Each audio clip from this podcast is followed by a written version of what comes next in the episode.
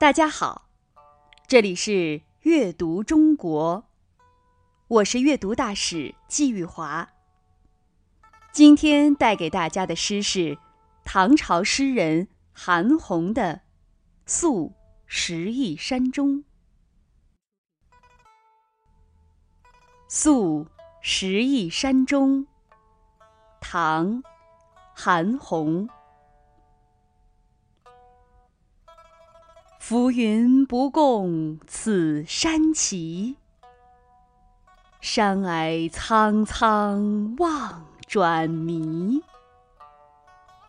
晓月暂飞高树里，秋荷隔在树峰西。浮云与此山不能比肩。沉沉的雾霭，使这山望去更加苍茫。清晨，月儿栖息在高高的树里；秋夜，银河就在重峦叠嶂的西面。这首诗的作者是唐朝诗人韩翃。韩翃不知生于何年何月，唐代诗人，字君平，今河南南阳人，是大历十才子之一。唐天宝十三年，即公元七百五十四年，考中进士。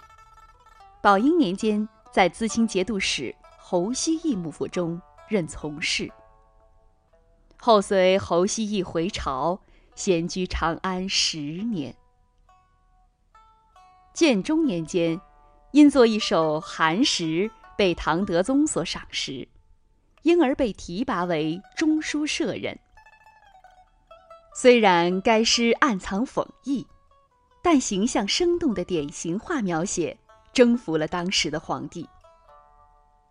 韩翃的诗大多笔法轻巧，写景别致，在当时传颂很广泛，著有《韩君平诗集》。韩红的生卒年暂无法确考，此诗的具体创作时间也难以考证。此诗大概是韩红后期在变宋宣武节度使幕府时期，途经太行山夜宿石邑时所作。我们来赏析这首诗。这首七绝以极简练的笔触。描绘了石邑山变化多姿的迷人景色。石邑一带为太行山余脉，山势逶迤，群峰错列，峻峭插天。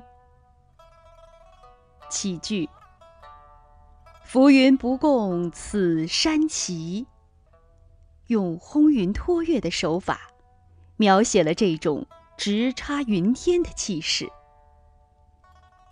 那高空飘忽浮动的白云，也飞升不到山的顶端，敢去与它比个高低。第一句是写仰望所见，第二句山霭苍苍望转迷，写远眺情景。摩天的山峦连绵不断。飘荡的晚霞忽淡忽浓，忽明忽暗，给重峦叠嶂的山增添了迷人的色彩。“望转迷”三字玲珑剔透，活脱脱地写出了诗人身临其境的感受，将沉浸在暮色中的群山、幽深神秘、变化莫测的气氛描绘得淋漓尽致。此句巧妙地照应上句。正因为山高云绕，才使入山的游人产生望转迷的感觉。同时，有“迷”字，又暗示夜幕来临，诗人将在山中投宿。“宿”字是此诗的题眼。倘若不在此处投宿，后面写破晓时的景色，就显得无根无盼。三四句“小月暂飞高树里，秋荷隔在树峰西”，是这首七绝精妙传神之笔。陈子昂有在《春夜别友人》里写道：“明月隐高树，长河没晓天。”写拂晓与友人离别的景色，画面是静止的。韩红这两句诗由此画出，在宁静的气氛中，增加了丰富的层次和鲜明的动感。剧中“秋”字，点明了投宿山中的节令；“晓”字，写出目宿小行的时间。踏上旅程，透过参天大树的缝隙。窥见朗月高悬天中。当旅人沿着山径行进，随着峰回路转视角的变化，刚才还可以看到的明月，突然隐藏到浓密的树中去了。暂飞高树里，看似随意设笔，无意求工，却清绝洗练，独到含蓄。读者从“赞”字中可以领悟到，随着山路的曲折回环，明月还会跃出树丛。从“飞”字中可以感觉到，拂晓时万籁俱寂，天空仿佛突然增添了动感。这是一幅语意新鲜、有层次、有节奏的活动画面，意境优美。景色错落有致，令人产生无限遐想。由于曙色渐开，银河逐渐西流沉沦，又被群峰遮蔽，所以看不到了。最后一句“秋荷隔在树峰西”，一笔带过，戛然而止。三四这两句诗。一详一略，一实一虚，把近景、远景、明暗层次、时间空间安排得井然有序，将所描绘的景色融注在俊美流畅的对句中，给全诗增添了富有特色的艺术魅力与和谐悦耳的音乐效果。同时，透过这两句景色描绘，使人深深体味到。旅人夜宿小行、奔波不已的艰辛。这首七绝写得很圆熟，诗人采用剪影式的写法，截取暮宿和小行时自己感受最深的几个片段，来表现十亿山中之景。而隐含的“宿”字，给互不联系的景物起了纽带作用。